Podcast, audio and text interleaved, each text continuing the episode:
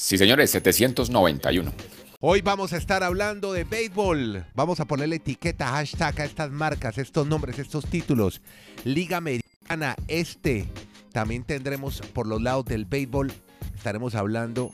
Vamos a hablar de Canadá, de Thompson, Major League Baseball, con los canadienses. Sí, señores, de eso nos va a contar ahora Kenny Garay tenemos también la historia de otro colombiano que le ganó a los Yankees. Ya van dos colombianos ganándole a los Yankees en menos de una semana. Golf, Tiger Woods, British Open, el Tour Árabe, Lift, Tatiana Calderón, IndyCar, Colombia, World Games. La NBA con los Utah Jazz, Mitchell, LeBron James, Britney Griner, muchas marcas, muchos títulos deportivos, todos los deportes, todos en este podcast. Pero comencemos hablando de otro colombiano que le gana a los Yankees. Se trata de Raver San Martín. Y Dani Marulanda tiene la historia. Hola, Dani, ¿cómo le va en el Retiro Colombia? Yo soy Andrés Nieto desde Santiago de Chile. ¿Cómo está? Hola, ¿qué tal Andrés? Abrazos para Kenneth, para todos nuestros oyentes. Emocionándonos con muchos colombianos en el deporte mundial. Y una de las noticias positivas la generaba el día anterior Reiber San Martín, que oficialmente ha cargado con la victoria a los Rojos de Cincinnati. Una victoria bien impensada, Andrés, porque los Yankees ganaban 3 a 0 el juego ya estaba en la novena entrada, había acabado de hacer su trabajo en la octava Reiber San Martín, pero ¿cómo les parece que los Rojos de Cincinnati lograron anotar cuatro carreras en la novena entrada e incluso el otro colombiano, Donovan Solano, anotó la cuarta, uh. la que a la postre fue la de la diferencia, y los Rojos de Cincinnati pues silenciaron el estadio de los Yankees. Después de que la gente estaba muy feliz de que iban a ganar sin problema por blanqueada, se fueron bien cabizbajos con el 4-3 que remontó Reyber San Martín, su segunda victoria de la temporada, su cuarta en su carrera en grandes ligas y la carrera que anotó, reiteramos, Donovan Solano. Buena jornada de los colombianos en el Yankees. Y ahora saludo a Kenny Garay, él está en Bristol, Connecticut, para que nos hable de un canadiense histórico porque dirige en su país. Kenny, ¿cómo le va, hombre? ¿Cómo le va, don Andrés? Desde Alaska hasta la Patagonia, desde Arica hasta Punta Arenas. Soñar no cuesta nada. Y ayer arrancamos un sueño. Empatamos en Bogotá contra Millonarios. Soy Leopardo a morir es mi orgullo, mi camisa de de mi escudo. Y la otra, Magallanes será de primera, que no le quepa la más mínima duda. Así tiene que ser, muy bien. Usted sabe que yo. Yo soy un tipo que cuando me comprometo, me comprometo. No, ahí va. subimos, pero Magallanes va ahí. ahí, va, Hasta de pronto, antes, meses antes, le pueden dar la sorpresa. Eh, el equipo del sur. Muy bien, van muy bien. Usted me prometió que me mandaba la camiseta Magallanes, la ponemos en la Van embalados. Bueno, cuénteme entonces la historia de este canadiense, hombre, que le... Que le Se trata de Rob Thompson, ¿Y estimado Andrés. ¿Y en qué equipo está? El manager. Se convirtió en el primer canadiense en dirigir un duelo de grandes ligas en Canadá, en su país natal. Ah, mire usted, qué bien. dirige a los Philadelphia Phillies. Lo hizo frente a los Azulejos de Toronto. Dijo, es grandioso estar aquí. Me encanta venir, me encanta el estadio, especialmente cuando el techo está abierto, tengo familia, tengo amigos. Ocho de sus excompañeros de la selección olímpica de béisbol de Canadá en el 84 lo acompañaron. Thompson fue el catcher de aquel equipo. Él nació en Sarnia, Ontario, ciudad que está en la frontera con Michigan, a unas 200 eh, millas al oeste de Toronto ascendió de la posición de banca manager interino después de que despidieron a Joe Girardi el 3 de junio. Se convirtió en el primer manager nacido en Canadá en dirigir en la Grandes Ligas desde que lo hizo. En los Piratas de Pittsburgh, George Gibson, que fue despedido en junio de 1934. Los Phillies tienen marca por ahora ganadora y Thompson se convierte en el primer canadiense en dirigir en su país en la historia del béisbol de Grandes Ligas. Este es el podcast. La sacó del estadio. Bueno, y ahora cuénteme, Marulanda, ¿cómo está el este de, en la Liga Americana? Parece que se está moviendo y de qué manera en el béisbol de las grandes ligas. Andrés, estamos viviendo una situación increíble en el este de la Liga Americana. Yo no recuerdo, Kenneth, no sé si lo recordará, que en una división de una liga, sea la americana o la nacional, obviamente en béisbol, todos los equipos estén jugando pelota de 500 hasta los Orioles de Baltimore, que ganaron ayer nueve triunfos consecutivos, llegaron a registro de 500, es decir, tienen la misma cantidad de victorias que derrotas. Lo de los Orioles de Baltimore es magnífico. Hace cinco años no tenían pelota de 500. Son el equipo más enrachado actualmente, reiteramos, con nueve victorias. El año pasado, cuando ellos llegaron a la victoria 44, tenían 93 derrotas. Este año que llegaron a la victoria 44, pues obviamente también tienen la misma cantidad de derrotas. Ya.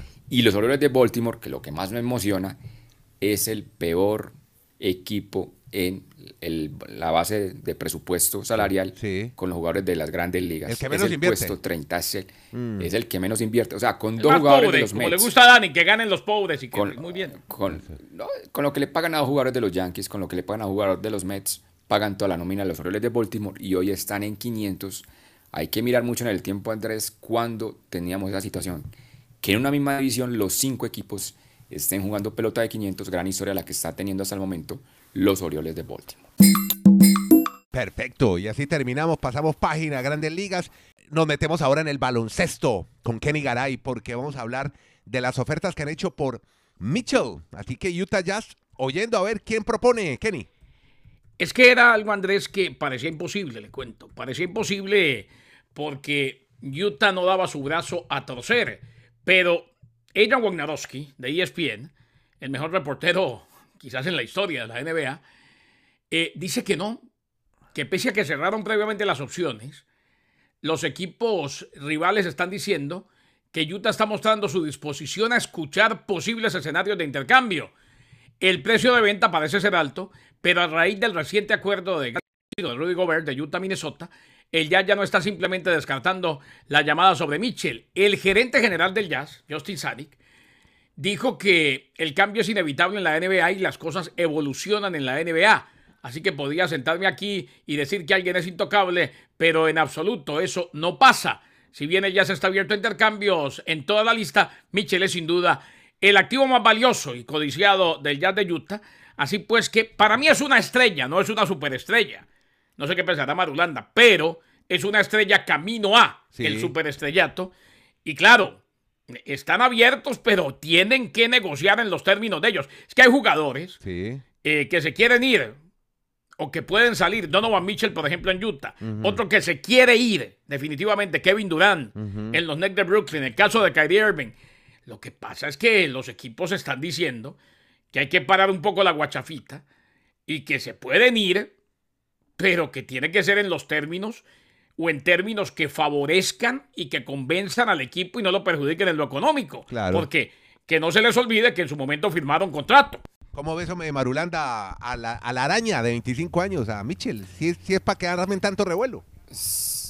No, si yo, si yo fuera hoy el que tomase las decisiones de los Miami, del Miami Heat, yo el jugador número uno por el que iría es Donovan Mitchell. Ah, bueno. Por encima de Durán. Marulo. Sí, por encima de Durán. Vea usted. Ahí tiene. Porque a mí de Durán me dejan muchas dudas su relación con los demás compañeros. Ah, bueno. Ahí tiene. Es un tema buen complejo. concepto. Gran concepto. Quisiera más, a- quisiera más a Donovan Mitchell. Bueno, pero bueno, bueno. veremos el tiempo que dirá. Bueno, mire, de, Es que sí, la- el- gen- generalmente la felicidad de, de Kevin, no Durant, mucho, ¿dónde va? Sí, exacto. Mire, algo de baloncesto, usted que sigue la pista al caso Britney Griner desde Ah, el sí. primer día, pero, pero parece que ya pues un grande habló, ni más ni menos que LeBron James, criticando a quién, ¿por qué Kenny? ¿Qué pasó? Y le cuento que le tocó retractarse en un show que tiene, en un show diario que tiene, eh, o en un talk show que tiene, no sé si es diario, porque criticó el esfuerzo de los Estados Unidos en el caso Britney Griner. Como la detención injusta de Britney Griner en Rusia ha polarizado definitivamente, eh, el deporte y el apoyo de muchos para que regrese a casa lo más pronto posible, LeBron James cuestionó por qué Griner quiere regresar o por qué querría regresar a los Estados Unidos, un país que ha tomado tanto tiempo para ayudar en una resolución para ella. Ya. Dijo textualmente, ahora, ¿cómo puede sentir que Estados Unidos la respalda? LeBron, en un tráiler del último episodio de su programa de entrevistas de Chap, así se llama, Uninterrupted, que transmite en YouTube, me sentiría como, ¿quiero de verdad volver a los Estados Unidos? Esa sería la pregunta que se debería hacer Britney Griner. Claro, ayer se retractó y dijo, no es que yo no quiera a mi hermoso país, amo a los Estados Unidos. Simplemente estoy poniéndome en los zapatos de Britney Griner y la percepción de que ha tomado tanto tiempo. Esto ha generado mucha controversia y yo entiendo y yo también quiero que a Britney Griner la traigan de vuelta, indiscutiblemente. Y para mí sí es una prisionera política. Ahora, eh, lamentablemente, al habérsele encontrado aceite de hachís o aceite de cannabis Ajá. en esos contenedores, pues violó la ley. Claro. Y, y en eso, en eso Tendrá que pagar una todo- pena. Y en eso tiene todo el derecho la justicia rusa. Sí. Eh, uno espera, Mm. por eso fue que se declaró culpable, uno espera que pronto la liberen, porque no es para tanto. Sí. Pero hay que tener mucho más cuidado cuando se sale del país y hay que revisar mucho las leyes, sobre todo si se utilizan sustancias como la marihuana o el hachís, que en algunos sitios pueden ser legales, Andrés, y en otros no. Como en Rusia. Seguramente en Rusia está prohibido. Como en Rusia no, y aquí en Estados Unidos no es en todos los estados. Exactamente. Y en algunos, en algunos se puede utilizar médicamente y en otros Claro. de dos maneras, médica y Recreativo, recreacional. claro. Exacto. Hay que Bueno. saber en, en qué estados está. Sí. O sea, recomendación después Sí. de todo esto. Sí. No viajen a Rusia con contenedores No, con no, aceite hachís. no tome, no tome ese riesgo. Le pasa lo de Britney Griner. Ahora, se podría dar. Ahora no, si a usted le pasa lo de Greiner, es un ciudadano de a pie como Nieto Molina, Madulán y Garay, hasta luego, vida Ah, mía. no, ¿eh? hasta ahí no. No, no, de pijamas toda la vida. Ahora, no sé si han visto a. Britney Greiner eh, ante el juez, Andrés. No, no, no, cuente. que- Lo de, lo de Rusia es. Sí, los lo meten como en una cap, como en una, En una jaula. cabina, sí, en una cabina. Pero es con todo O sea, el mundo. ¿eh? llevan. No sé si la jaula está ahí en el juzgado, en, el, en la corte, Es pues. una cabina especial donde meten al acusado. Es una jaula. Más que una cabina, es una jaula, Andrés. terrible. Vaya, mírenlo. Sí. pe- Es una, es una jaula. No sé si la llevan hasta ahí, la ponen ahí. ujú, Pero inclusive cuando la, vi, vi una- unas imágenes en que la transportan en la jaula, Sí, de lado a lado. sí, O sea, ni siquiera en contacto con los que la llevan. sí. Uy, O sea, el- el- Pero es escarnio, el escarnio público. El escarnio es terrible. Ahora me imagino que hicieron una jaula nueva porque ella es, un- ella es enorme. No, es gigante, mide más de dos metros. No, Casi siete pies, exactamente. Britney Griner. Sí. Que sea lo mejor para ella. Qué jugadora. ¿yo? Sí, hombre, ¿qué hace? O la otra es que pueda, que no sé si hay tratados de extradición y que pueda pagar la pena en Estados Unidos, por lo menos más cerca a su casa y no tan lejos. Lo que pasa es que está, lo que propone Rusia es que les devuelvan un traficante de armas. Ah, Supuestamente el mayor traficante de armas del mundo que está cumpliendo su condena en Washington. Ah, bueno. y por ahí sí está complicado. Ah, bueno. Ah, bueno. Víctor Baut Ajá. es el mercader de la muerte. Uy, ¿así le dicen? Eh, Sí. Mercader de la muerte. Dios mío. Ese traficante de armas, dicen que uno de los más grandes del mundo en la historia, Ajá. y a él es al que quiere el gobierno ruso que liberen para negociar lo de Britney Griner. Víctor Baut. Bueno. Víctor con B pequeña y con K y Baut con B grande.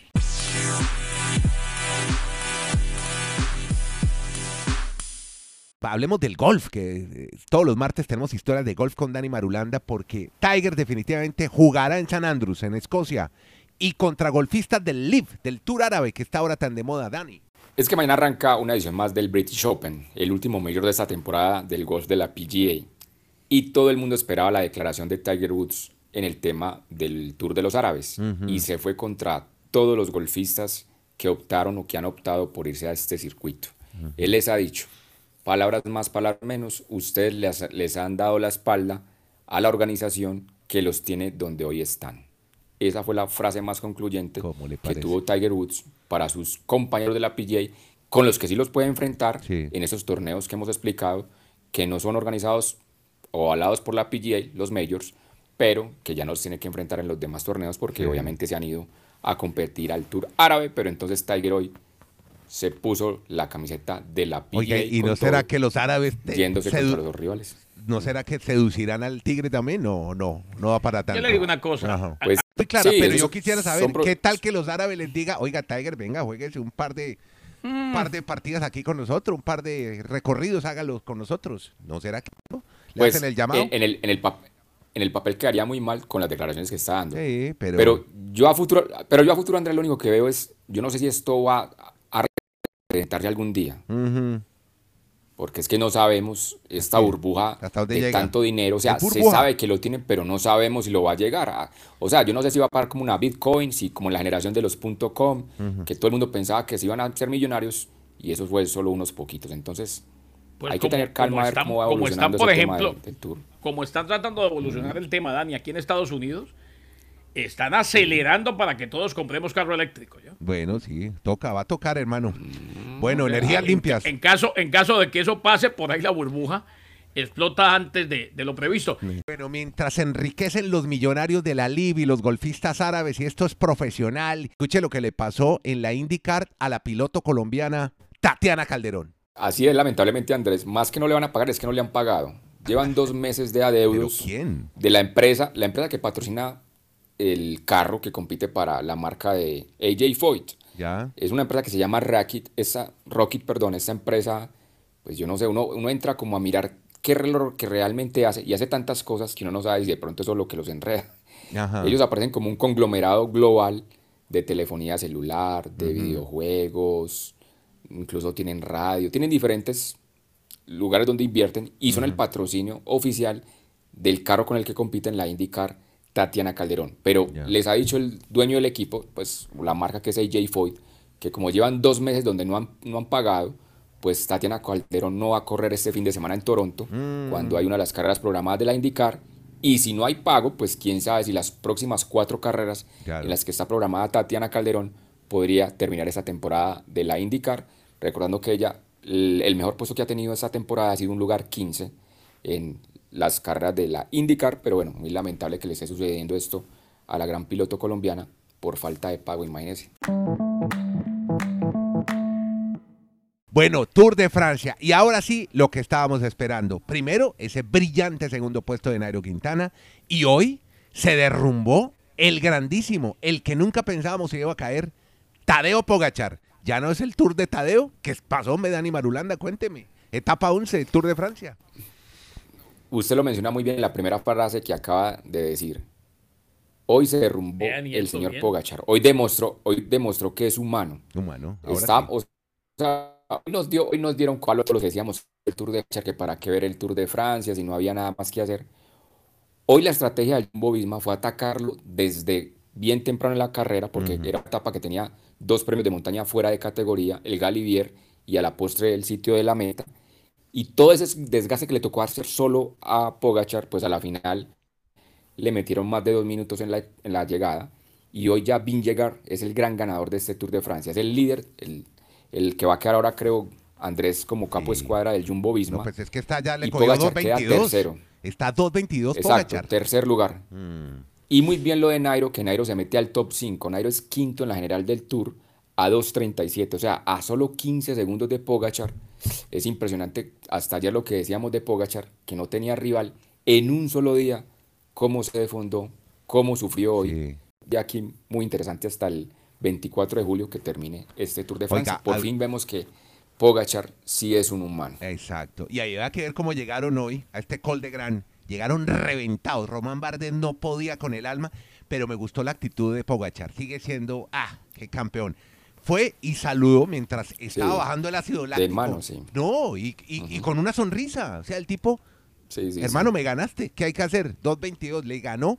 Y el tipo bajando el ácido láctico, Vingegaard, que estaba hablando por celular demostrando que es un humano.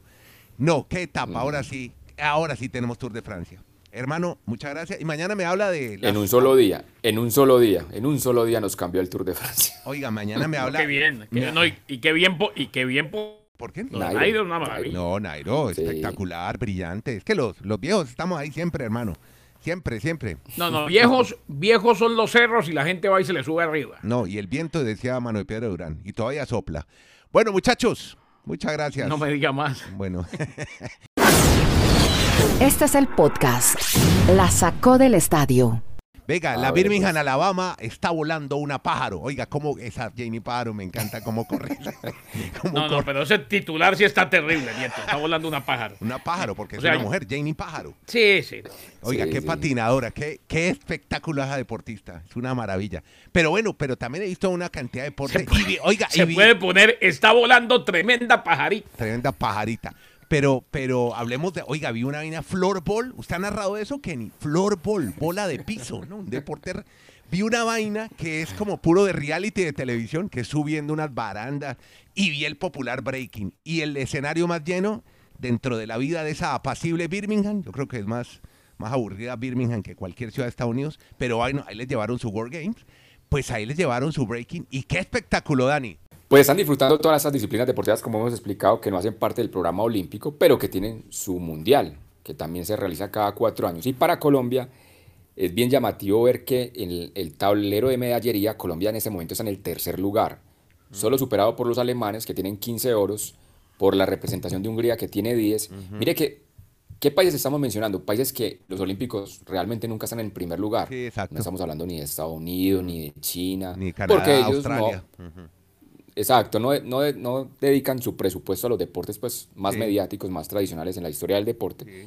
Y Colombia está en el tercer lugar con nueve medallas de oro, igual que Ucrania, que también tiene nueve oros. Lo que pasa es que las nueve doradas que tiene Colombia, siete las ha logrado en patinaje. Colombia realmente es una potencia en este deporte. Una la logró en natación con aletas y otra en arquería. Ese es el balance hasta el momento de estos Juegos Mundiales para Colombia, que terminan el domingo, y para que usted siga emocionándose todo este fin de semana, disfrutando de estos deportes que para muchos son muy exóticos, que normalmente nunca se ven en los medios de comunicación. También tienen hockey sobre también tienen hockey sobre pista, Dani. No vi a los Estados Sí, sí, Unidos sí, que sí. ganó el oro. Exacto. Exacto. Oiga, y vi a Clara Guerrero, que siempre gana la quindiana. Esa me tocó cubrirla en Winnipeg, En en bolos. unos panamericanos. Sí. Siempre gana medalla. Es una berraquita, una niña de Armenia que Esa- siempre, esa siempre está en el medallero. Impresionante. Es impresionante. Bueno, pues ahí está. Los resumen. americanos de Winnipeg fueron qué año, Andy? En los que Uy, hace mucho, siglo pasado. En los, en los, en los que usted González y el caminante, Eh. bueno, No, yo cubría unos deportes, hermano. Tiro, bolos. Bueno, en fin, pero rico. Buena experiencia. No, pues vea. Mm. Esperen a ver cómo les va con el flag football, que es el que se espera que venda toda la boletería. Bueno. Y el breaking, vean el breaking, hermano. Está en el día 2 en la plataforma. allá en ese, torneo de flag, en ese torneo de flag football en Birmingham está compitiendo Está la amiga y sí, compañera tu Rebeca amiga. Landa. Ah, bueno. ¿Qué tal? Vaya, vaya a ver al, vaya a ver al corfball, vaya a ver al corfball que es como un baloncesto más, ru- más rústico. Ah, ok. O vayan, vean la cross, Sí. racquetball. En racquetball los bolivianos son potencia, increíble. Cara, y emociones con estos juegos. En, en, en Raskin Ball los bolivianos son potencia. No, racquetball. Racquetball, racquetball, hombre. racquetball. O vaya, o vaya a ver a parkour. El, pa- el parkour para los jóvenes es un deporte muy interesante. Parkour, se Sí, trepan, saltan, bajan. Vaya a ver a Oiga, parkour. con, con vaya a el reporte de la inflor de lo que se pensaba, ¿no? Ajá. Y este me manda a ver parkour. Y, y a los bolivianos en racquetball. Ya que tiene estamos más, muy jodidos, ya que tiene más tiempo libre en la mañana, hermano, aprenda otros deportes, mija. Estamos muy jodidos. La- el reporte de la inflación fue terrible. Bueno, muchachos, muchas gracias a todos. Sigaray, Sigaray está hablando, de- oye, Sigaray hablando de a- a- inflación a- en, en Estados Unidos, que iremos aquí. Bueno, de la inflación. Le voy a decir, ¿cómo dirá le que voy a, decir a Biden, que, le voy a decir al presidente Biden, yo y le decimos en la casa que vaya a ver parkour para que se calme.